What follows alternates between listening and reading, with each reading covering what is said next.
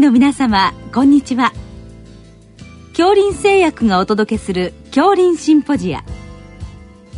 毎週この時間は医学のコントラバシーとして一つの疾患に対し専門の先生方からいろいろな視点でご意見をお伺いしております。シリーズ泌尿器領域の高加齢医学の最前線の8回目。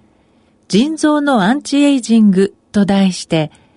京都大学腎臓内科学教授、柳田元子さんにお話しいただきます。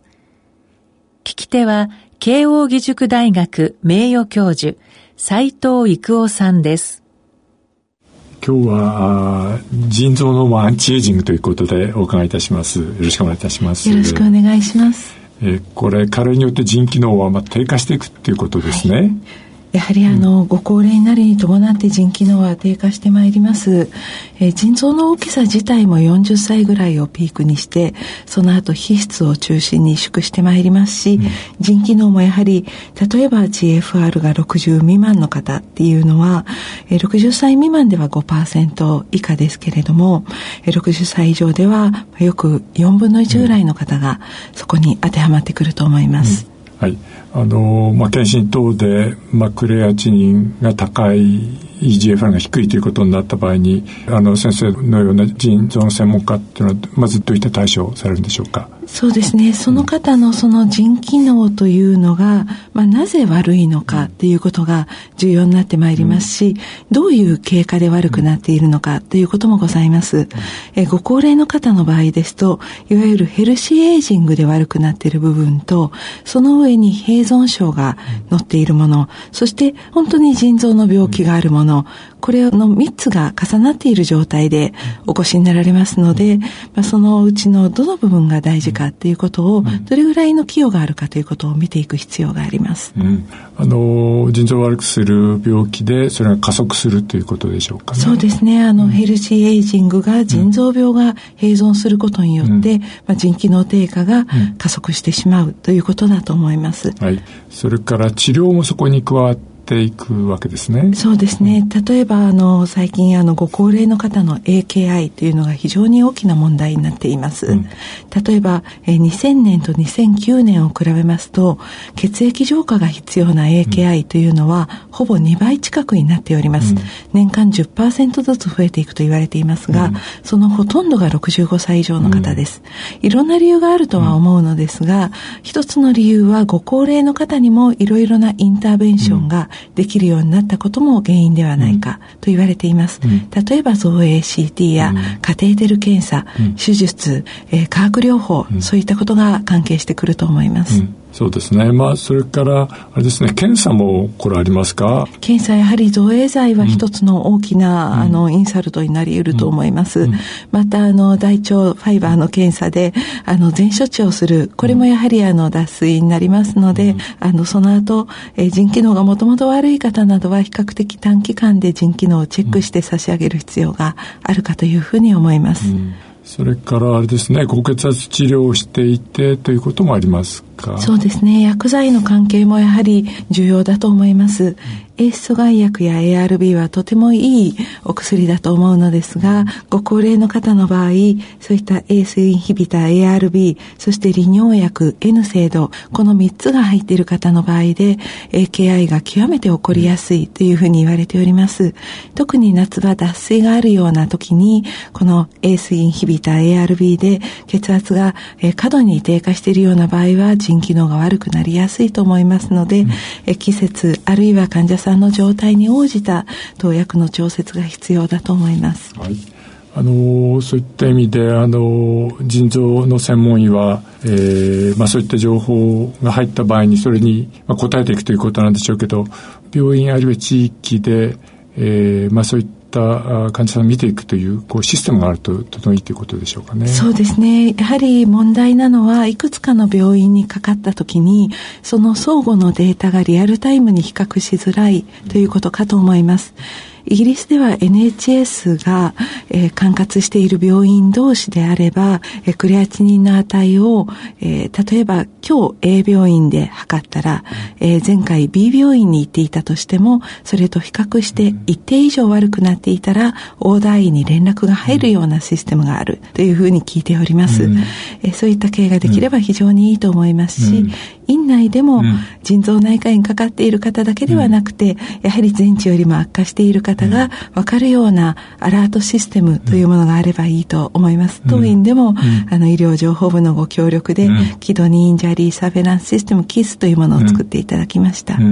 あの実際運用されててあの腎臓内科の方に連絡ってどのぐらいあるんでしょうか？そうですね。今はあのリアルタイムに分かるというシステムではございませんで、うん、日付を私どもがそのシステムに入れますと、うん、例えばあのこの日は10人悪くなっている、うん、こういった方々が悪くなっているというふうに分かる、えー、その日どこで、えー、こういった患者さんがいたかということが分かるというシステムでございまして、まあ、10人の日もあれば30人の日もある、えそういうふうに見ておりますと、うん、やはりこれがリアルタイムに分かればいいなというふうに思います。まあ、そういうことになりますとですね。あの腎臓内科からその、まあ、コメンと寄せる、ということになるわけですね。そうですね。うん、あの、やはりアラートが入るだけではなくて、うん、腎臓内科医からあのマネージメントと一緒に、えー、どうすればいいかというふうなことをお伝えするというのが本当は一番いいシステムであろうというふうに思います。アラートだけを出してはアラートファティーグになってしまって、あまり効果がないというふうな論文もございます。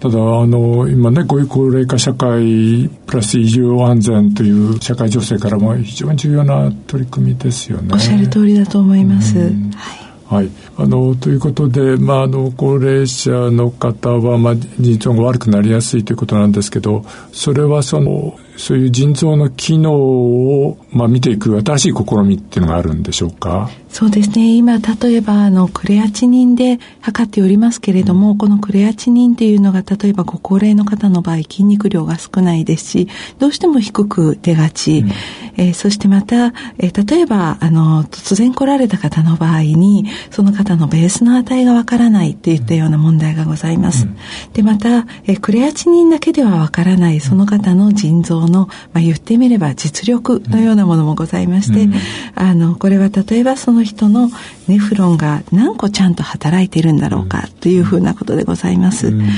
例えばあの今、えー、リーナルファンクションリザーブという言葉がございまして、これはまだ適切な日本語訳がないのですが、仮に腎予備力と言わせていただきますと、これはまあ言ってみればあの全ての子宮体がフルに働いたらどれぐらいの GFR になるか、ちょっとあの乱暴に言いますとそういったことかと思います。タンパク負荷やアミノ酸負荷をいたしますと、え腎臓の子宮体内圧が上がりまして、まあ、その時 GFR が上がるわけですが、その上がり幅がリーナルファンクションリザーブと言われています。なるほど。まあ、そういったことで、そのリザーブが、あの、どのぐらいあるかということを見て、まあ、あの、今後の方向性を出すということでしょうか、ね、そうですね。今一番注目されているのは、うん、移植のドナーになって大丈夫か、うん、あるいは腎がんなどで、まあ、変人適をして、その後の腎機能がどれぐらいになるかといった予測、うん、そしてまたこの方に AKI を起こしうるようなインターベンションをやった後に、その後 AKI と CKD CKD ということがよく起こるということが最近言われておりますが、うん、CKD 化してしまうリスクがどれぐらいあるのかといった予測、うん、まあ、そういったことに使えるんではないかというふうに注目をされております。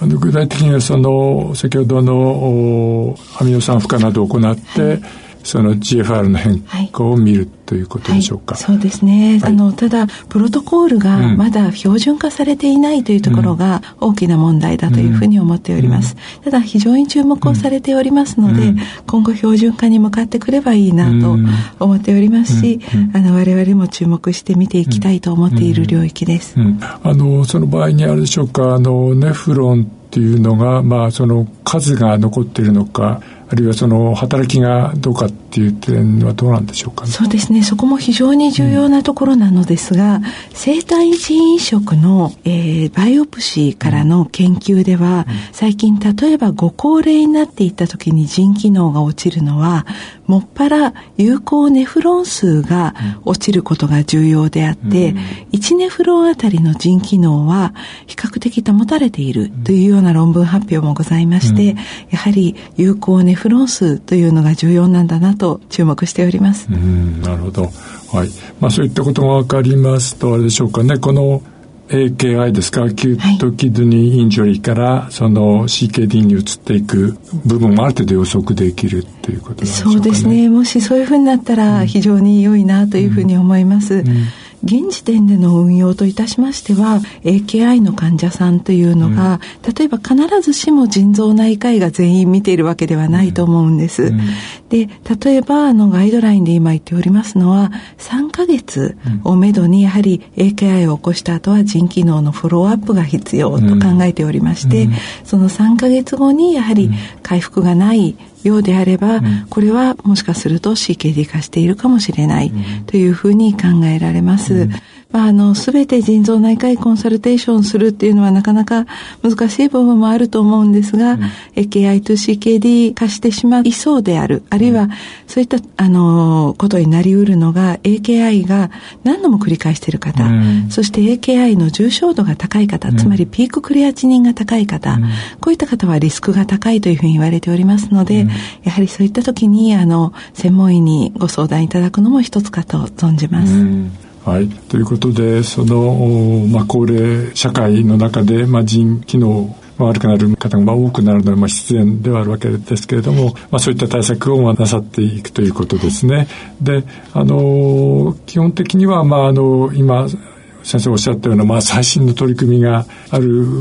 わけですけれども、まあ、あの腎臓専門医の現段階のあの動きとしては先ほど先生おっしゃったようにその今の治療、はい、あるいは生活習慣等々を十分にあの見直していくということなんでしょうかね。おっしゃる通りだと思います。うん、やはりあの治療今現時点で腎機能を悪化させている要素がないかどうか、うん、そしてえそういったものを取り除けるかどうか、うん、そして何か介入できることがないか、そういったことを探していくのが一番重要だというふうに考えております。はい、どうもありがとうございました。ありがとうございました。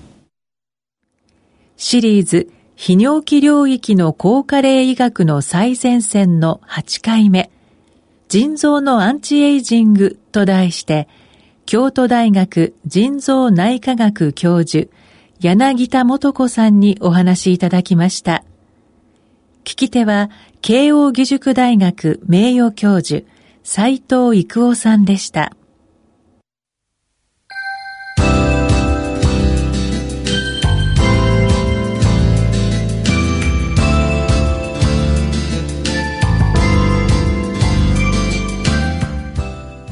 それでは恐林製薬がお送りしました恐林シンポジア。来週をどうぞお楽しみに。